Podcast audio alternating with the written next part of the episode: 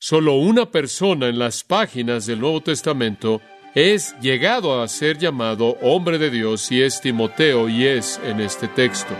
Ser recordado de que usted es el hombre de Dios es ser recordado de gran responsabilidad.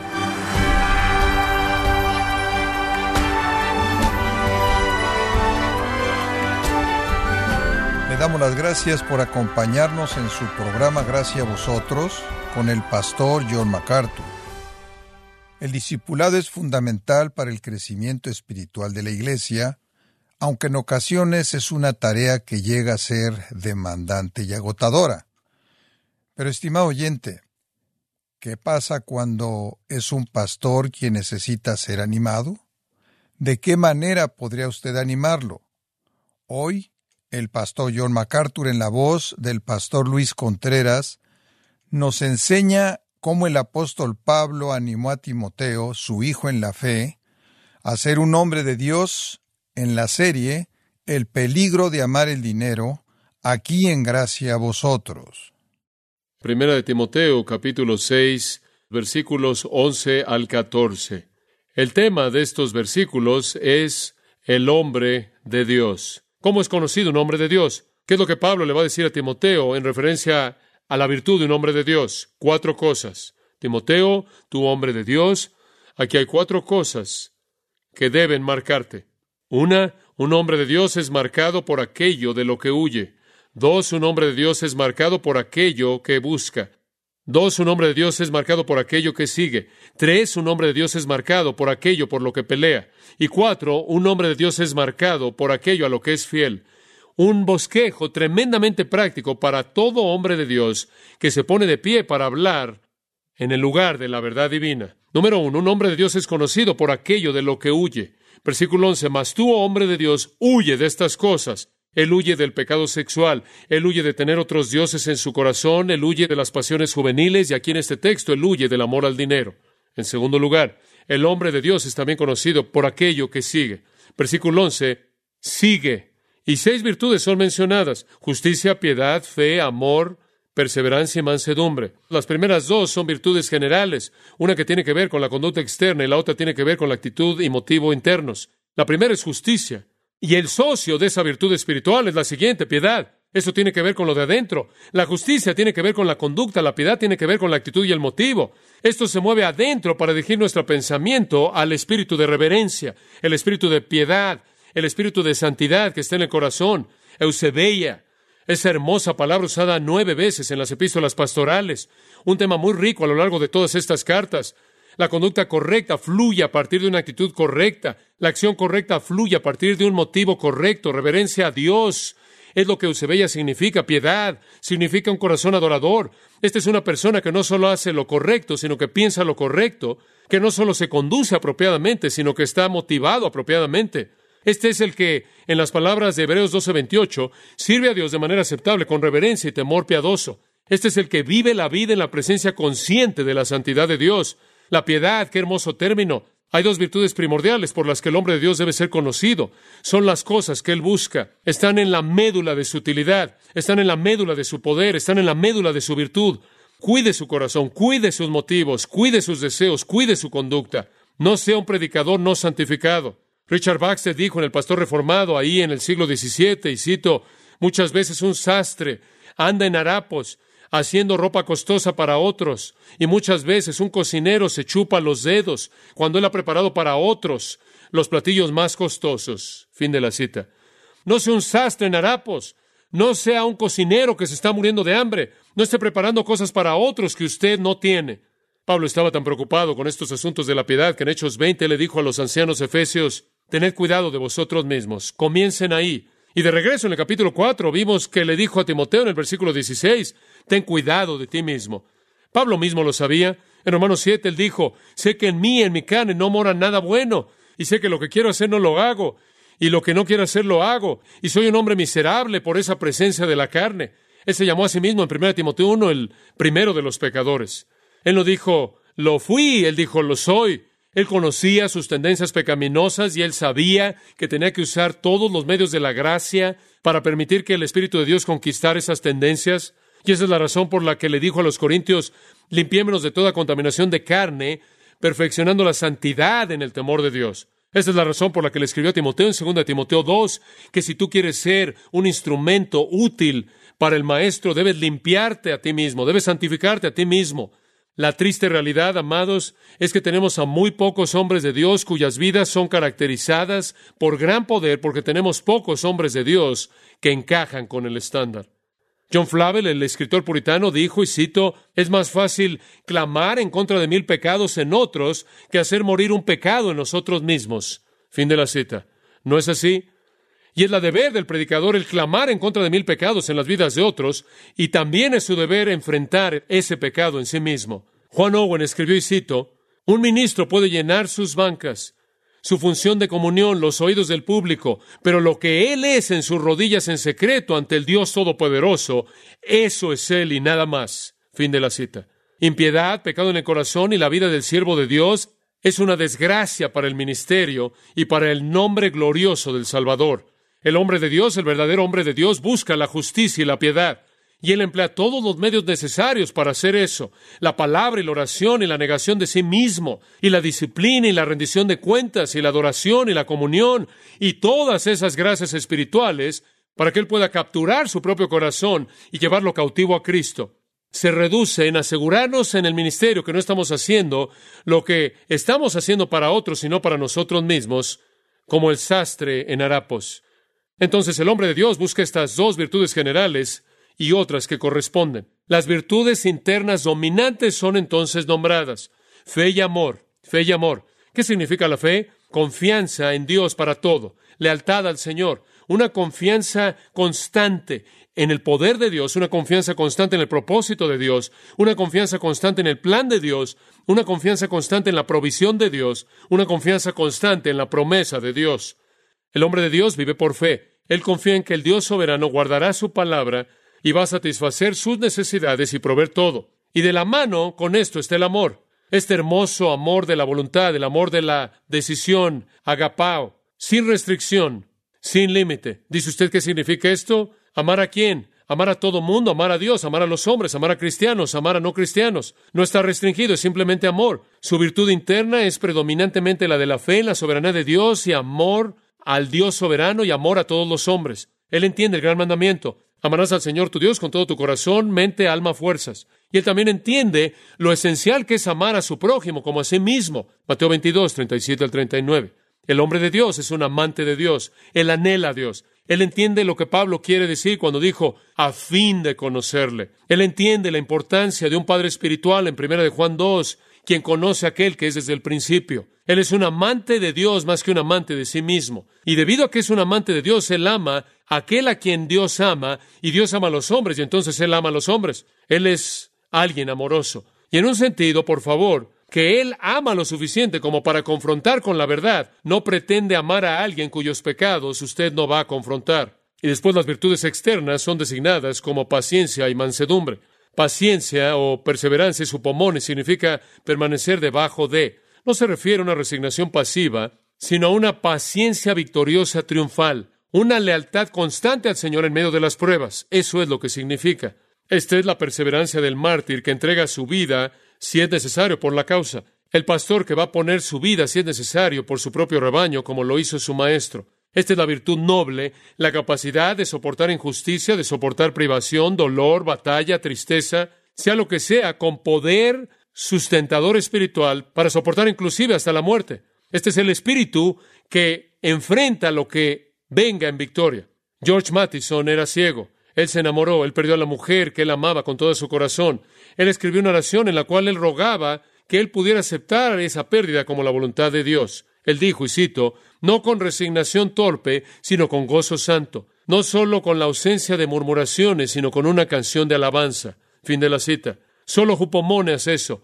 Es el hombre de Dios quien enfrenta las pruebas inevitables y constantes del ministerio, que debe tener esa virtud de perseverancia, porque las cosas siguen viniendo y viniendo y viniendo por fuera. Lea 2 Corintios 11 todas las cosas que Pablo soportó y mantuvo su espíritu victorioso, triunfal, y después la segunda actitud externa es una de mansedumbre o humildad. Él proyecta falta de egoísmo. Él proyecta una mansedumbre, la gentileza dulce de uno que aunque está consumido con una gran causa, reconoce que él no contribuye a su éxito. Mansedumbre. El hombre de Dios es conocido porque sigue esas cosas, él sigue la justicia, esto es, él sigue la conducta correcta, él sigue la piedad, esto es, él sigue los motivos y pensamientos correctos, y en su corazón él sigue una vida de confianza total en Dios y amor hacia Dios y los hombres. Y por fuera él busca una vida en la cual, sin importar las circunstancias, él manifiesta una perseverancia triunfal y humildad. Esas son las marcas del hombre de Dios. Y de nuevo le digo, usted puede ser un predicador, pero si estas no son las cosas que usted busca, usted no es el hombre de Dios. En tercer lugar, el hombre de Dios es conocido no solo por aquello de lo que huye y aquello que sigue, sino aquello por lo que pelea. Este es simplemente un punto breve y directo, versículo 12. Pelea la buena batalla de la fe, echa mano de la vida eterna, a la cual también has sido llamado, y has profesado, confesado, habiendo hecho una buena confesión o profesión delante de muchos testigos. Permítame decirle esto de manera muy directa. Estoy convencido, sin lugar a dudas, que la literatura del Nuevo Testamento apoya el hecho de que un hombre de Dios que habla en nombre de Dios debe verse a sí mismo como un peleador, un peleador. Somos polémicos, normalmente estamos atacando. Somos peleadores, contendemos, luchamos, somos soldados.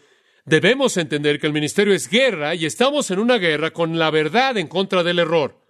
Somos llamados a ser soldados. De hecho, en el capítulo 2 de 2 de Timoteo somos soldados que deben soportar aflicciones, que no podemos enredarnos con la vida civil y que debemos hacer todo lo que podamos por agradar a aquel que nos llamó a ser soldado. Cuando Pablo llegó al final de su peregrinaje ministerio, él dijo en 2 de Timoteo 4:7, he peleado la buena batalla. Era una batalla, fue una guerra, y percibirla como algo menos que eso es perder. Peleamos contra el mundo, peleamos contra la carne, peleamos contra el diablo, peleamos contra el pecado, peleamos contra la herejía, peleamos contra el error, peleamos contra la apatía y la letargia en la iglesia, peleamos contra el reino de las tinieblas que cede a nosotros con resistencia. Y entonces es una batalla severa e interminable. Tristemente, algunas personas ni siquiera saben que hay una batalla. Y algunas personas creen que si las cosas no salen exactamente como quieren, más vale que renuncien. Que si no es la manera en la que piensan que deben salir las cosas, deben irse y no pueden estar haciendo nada más que desertando. Esta es una batalla. Esperamos una batalla. Todos los que vivan piadosamente en Cristo Jesús, según Timoteo 3:12 dice, padecerán persecución. No hay manera de darle la vuelta. Somos hechos para la guerra, somos hechos para la batalla, y es una batalla. Y en primer lugar tenemos que admitir que es una batalla. Y Jesús dijo, si no estás dispuesto a perder tu vida para encontrarla, la perderás. Y si no estás dispuesto a tomar tu cruz y seguirme, lo cual significa la muerte si es necesario, entonces ni siquiera eres digno de ser mi discípulo. Esta es una batalla. Y entonces él dice pelea. Y de nuevo es un imperativo presente, como los primeros dos verbos lo son. Sigue peleando continuamente. Siempre debes estar en la batalla. El término es usado en un contexto militar como también en contextos atléticos para describir la concentración y el gran esfuerzo que va de la mano con la disciplina y la convicción que se demandan para ganar es usado de manera repetida en el Nuevo Testamento. Es la palabra agonizomai de la cual obtenemos agonizar. Y la palabra pelea es la misma raíz. Agón, agoniza, lagón, agoniza a través de la batalla, conflicto espiritual con el pecado, con la injusticia y con el reino de Satanás. Cumple tu parte como un hombre de Dios con un compromiso noble en el certamen por la verdad. Estoy emocionado por ser un soldado. La gente me dice todo el tiempo, siempre pareces estar en algún tipo de batalla, en algún frente. Parece que siempre estoy en batallas en todo tipo de frentes y así debe ser. No es solo que tengo una mala personalidad y hago enemigos. Sé que no eso es verdad porque hay mucha gente afuera que no me conoce. Ahora la gente aquí podrá pensar de manera diferente, pero afuera no saben. Es la batalla por la verdad. Y me molesta mucho que vivimos en una época en donde la idea es que no debes ser alguien que pelea por la verdad. Debes hacer todo lo que puedas para hacer un lado cualquier teología que pueda hacer que alguien esté en desacuerdo contigo. Me parece aterrador. Debemos contender ardientemente por la fe que ha sido una vez dada a los santos, a pesar de la intensidad y el peligro en la pelea, amados, es una buena pelea. Pelea la buena pelea. La palabra buena, kalos, es mejor traducida, creo, excelente o noble. Pelea la pelea excelente. Pelea la pelea noble. Pelea por la verdad. Batalla por la fe. Él dice, pelea la buena batalla de la fe. ¿Qué es la fe? La fe que ha sido una vez dada a los santos es el contenido de la palabra de Dios, la verdad. Pelea por ella, es la causa más elevada, más noble, más importante en el mundo. No hagas concesiones. Pelea de manera eficaz. Si usted dice, oh, me podría meter en problemas en este mundo, quizás no les caiga bien y quizás tenga que sufrir y demás. Muy bien, entonces vaya a la siguiente frase en el versículo 12. Echa mano de la vida eterna, lo cual asimismo fuiste llamado, habiendo hecho la buena profesión delante de muchos testigos. ¿Qué quiere decir con eso? ¿Quiere decir sálvate? No. Timoteo ya es salvo. ¿Quiere decir vete al cielo? No. No quiere decir vete al cielo cuando le dice echa mano de la vida eterna. Lo que él quiere decir, y es muy simple, aférrate a la vida eterna. En otras palabras, no te debe importar entregarte en este mundo si estás aferrado a la vida eterna. En otras palabras, vive a la luz de la eternidad. ¿No es eso maravilloso? Oiga, si usted está ministrando aquí solo por lo que puede obtener aquí, tiene la perspectiva equivocada. Esa no es la perspectiva de un hombre de Dios. Echa mano de la vida eterna. Expresado en los términos de Colosenses 3, pon la mira en las cosas que de arriba, no en las de la tierra. Reconoce que tu ciudadanía, Filipenses 3:20, no es de la tierra, sino que es de los cielos vive y ministra la luz de la eternidad, eso mantiene su enfoque en la batalla. Y después él dice, después de todo, fuiste llamado a la vida eterna e hiciste una buena profesión delante de muchos testigos de esa vida eterna. Ahora vive a la luz de ella. Fuiste llamado a ella. Eso, por cierto, cada vez que usted ve la palabra llamado usada, la referencia al llamado usada en las epístolas siempre es el llamado eficaz de un Dios soberano a la salvación. Fuiste llamado a la salvación, la cual es la vida eterna. Confesaste, hiciste tu confesión, Públicamente confesaste a Jesús como Señor con tu boca, afirmaste tu salvación a la vida eterna, confesaste que Cristo era tu Señor, lo confesaste ante muchos testigos, Él puede tener en mente el bautismo de Timoteo, Él podría tener en mente su ordenación, probablemente tiene en mente todo desde su conversión en adelante hasta toda confesión que Él jamás hizo. Él dice, has confesado ser un poseedor de vida eterna, ahora vive a la luz de eso. ¿Se da cuenta? Digo, ¿qué va a pensar usted de un hombre de Dios que dice, vivo para la eternidad, he recibido la vida eterna, y usted ve a este hombre y pasa todo lo que tiene y toda su energía para acumular las cosas aquí y ahora? ¿Vive a la luz de la eternidad? Jesús dijo, porque donde está vuestro tesoro, ¿qué? Ahí estará también vuestro corazón.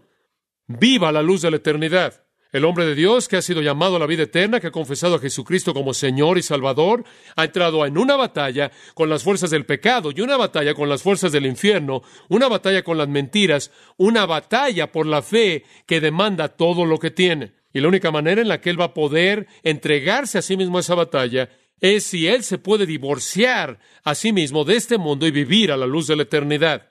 Pablo ministró porque él sabía que un día él iba a estar delante de Jesucristo, ¿verdad? Él vivió a la luz de la eternidad. En Hechos 1, Jesús se fue, los ángeles descendieron y dijeron, este mismo Jesús vendrá de la misma manera como lo han visto irse, lo cual le estaba diciendo a ellos, en esencia, adelante, Él va a regresar pronto. De regreso en el capítulo 4, versículo 8 de 1 Timoteo, porque el ejercicio corporal para poco es provechoso, pero la piedad para todo aprovecha. ¿Por qué? Porque tiene promesa para la vida presente y para la que venidera. Entonces, ¿en dónde va a invertir su vida? ¿En el tiempo la eternidad? ¿En las cosas temporales o las cosas eternas? El hombre de Dios, amados, se levanta por encima de las luchas miserables por cosas perecederas y cosas inútiles. Él pelea por cosas que son eternas, la verdad de Dios. Entonces, el hombre de Dios es conocido por aquello de lo que huye, aquello que sigue, aquello por lo que pelea y finalmente aquello a lo que es fiel. Escúcheme con mucha atención, versículo 13 te mando. Él lo ha estado mandando en varias ocasiones a lo largo de este epístola, esta no es la primera vez. Te mando delante de Dios que da vida a todas las cosas y de Jesucristo, que hizo la buena profesión delante de Poncio Pilato, que guardes el mandamiento sin mancha ni reprensión hasta la aparición de nuestro Señor Jesucristo. El enfoque primordial aquí viene en el versículo 14. Que guardes el mandamiento, te entolén. ¿Qué significa eso? El mandamiento, ¿qué es eso? Algunas personas dicen, bueno, es el Evangelio. Otros dicen, es la enseñanza en esta epístola. Otros dicen, es todo el nuevo pacto. Simplemente es la palabra de Dios revelada en su totalidad, el mandamiento. Este es el mandamiento de Dios resumido en una palabra en singular. Podría ser traducido la palabra, la verdad revelada. Él le dice a Timoteo en el versículo 14, guarda. ¿Qué significa eso? Protégelo, protégelo con tu vida. ¿Cómo lo guarda usted? ¿Cómo lo protege? No solo al hablarlo, hablarlo, hablarlo, sino también vivirlo, vivirlo, vivirlo. ¿De qué sirve hablar la verdad y vivir una mentira? Simplemente niega la verdad, destruye, devasta. Es tan trágico cuando alguien que guarda la palabra con su boca no guarda la palabra con su vida. Guárdala, él dice, Timoteo, guarda el mandamiento de Dios, guarda la verdad, guarda la sana doctrina, guarda aquello que te ha sido encomendado. Versículo 13 de 2 de Timoteo 1. Guarda la forma de las sanas palabras, guarda el buen depósito que te ha sido encomendado, guárdalo por el Espíritu Santo que mora en ti. Usa el poder del Espíritu Santo para aferrarte a la verdad.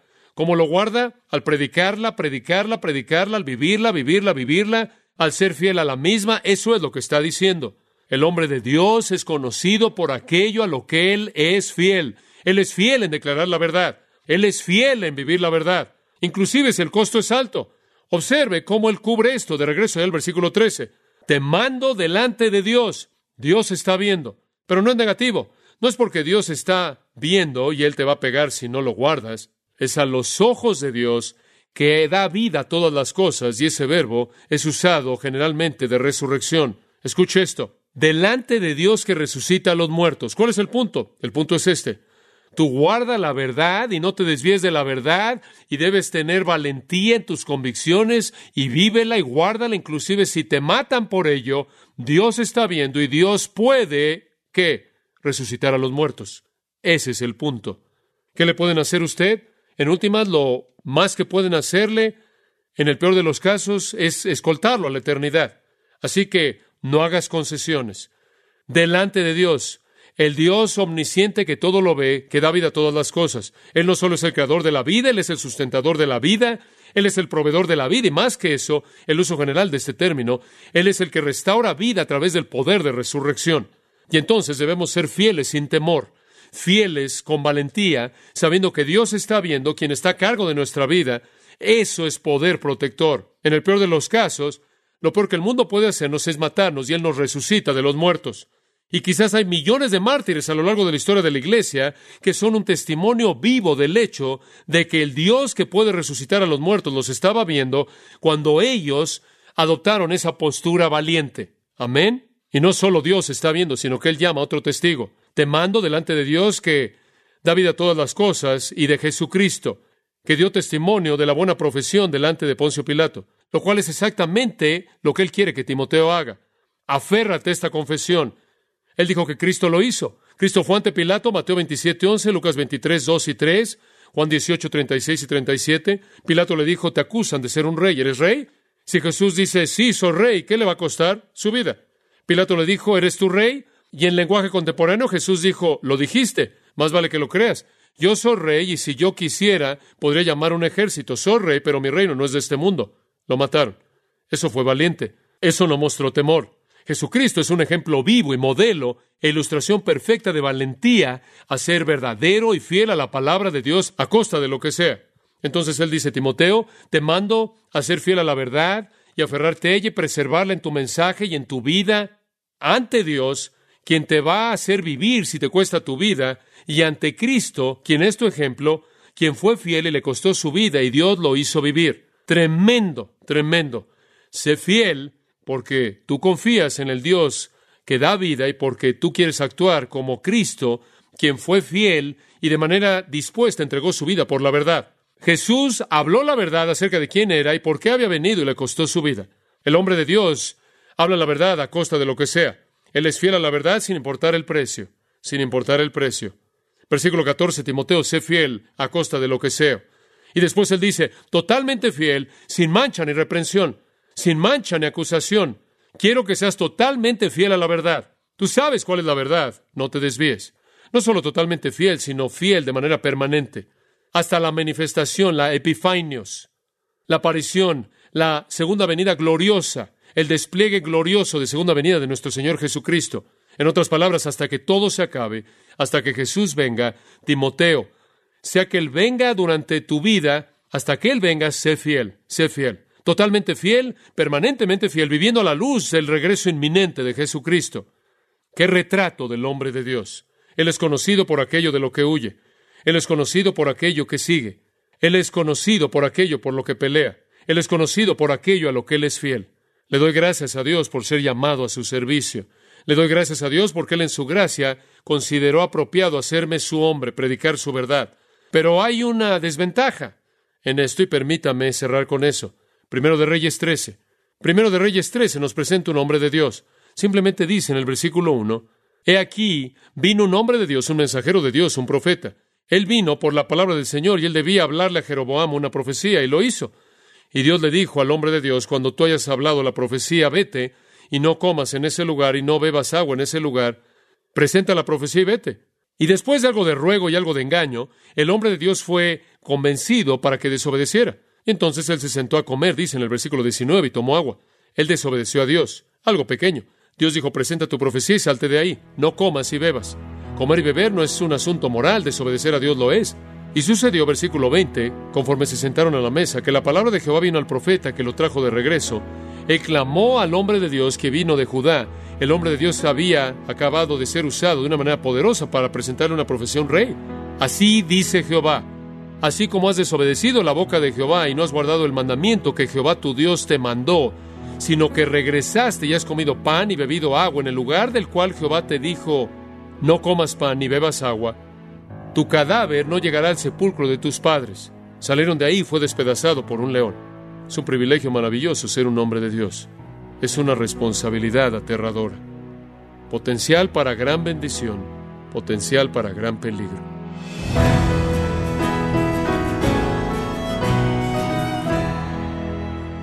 Pastor John MacArthur nos enseñó que la clave para ser un hombre de Dios está en la obra milagrosa de santificación, la cual transforma el corazón del hombre para ser obediente a su palabra. Nos encontramos en la serie El peligro de amar el dinero, en gracia a vosotros.